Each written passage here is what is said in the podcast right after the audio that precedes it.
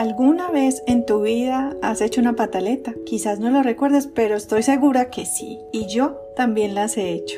Las pataletas o escenas que por lo general hacen los niños pequeños son el resultado de un deseo no cumplido, es una expresión de protesta ante algo que queríamos con todo nuestro corazón, pero no fue cumplido por nuestros padres o por algún cuidador. Mi nombre es Olga Granda Cardona y hoy quiero decirte que este podcast llamado La abeja favorita tiene como propósito acercarte a Dios y una de las formas de hacerlo es hablándote sobre sus características. Cuando pasamos de la infancia a la vida adulta tenemos esa sensación de libertad. Podemos tomar nuestras propias decisiones, ir a donde queramos. También recibimos influencias externas en las que somos invitados con frecuencia a tomar las riendas de nuestra vida, a tomar el control y a depender 100% de nosotros mismos. Sin embargo, llega un momento en la existencia en la que parece que nuestras posibilidades se han agotado y son más limitadas de lo que pensábamos. Conseguimos ese trabajo que soñábamos, pero por alguna razón no hemos podido avanzar, no hemos podido ascender, nos cuesta. O quizás eres exitoso, exitosa, pero encuentras oposición con tus compañeros de trabajo o socios de negocio.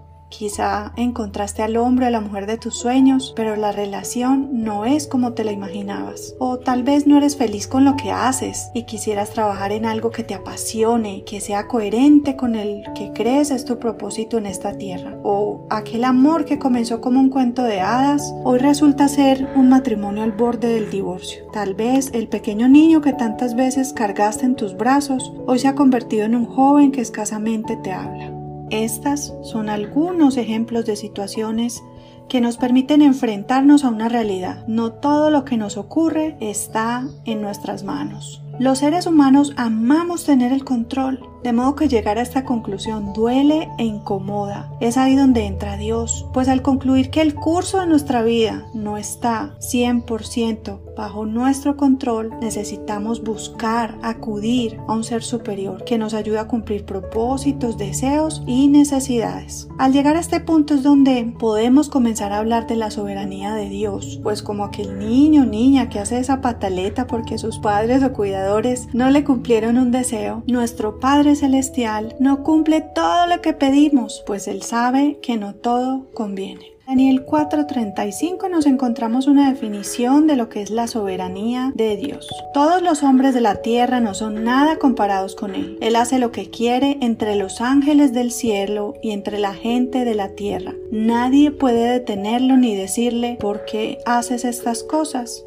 Para crecer en nuestra relación con Dios es necesario que comprendamos este concepto. Dios es el mismo ayer, hoy y siempre y hará lo que quiera tanto en el cielo como en la tierra como en nuestra vida porque somos su creación. Nuestro Dios no es manipulable, es amoroso, sí, tierno y misericordioso. Sin embargo, Él siempre hará su voluntad y no hay nada que se le pueda oponer. En Deuteronomio 10:17, en la primera parte del versículo, nos encontramos lo siguiente. El Señor, su Dios, es Dios supremo y soberano Señor. Él es Dios grande, fuerte y temible. Ahora bien, ese mismo Dios fue el que envió a su único hijo a vivir como hombre, a pasar las incomodidades propias de su tiempo y de las condiciones en las que vivió. Permitió que fuera asesinado para que nuestros pecados fueran perdonados y con la fuerza de su Santo Espíritu permitió que resucitara al tercer día para que tú y yo podamos disfrutar de la vida eterna con él. Sí,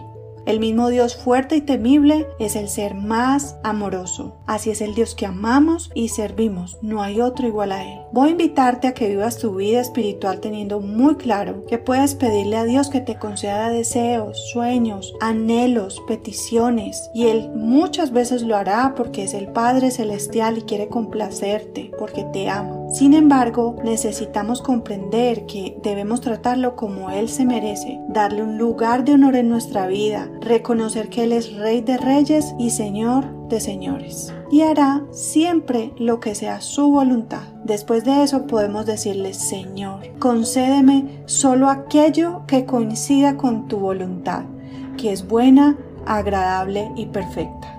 Y pidámosle al Espíritu Santo que prepare nuestro corazón para que cuando eso que el Señor decida en nuestra vida no vaya en coherencia o no sea lo que nosotros pidamos, podamos aceptarlo, incluso agradecerle. Allí crecerá nuestra relación con el Creador.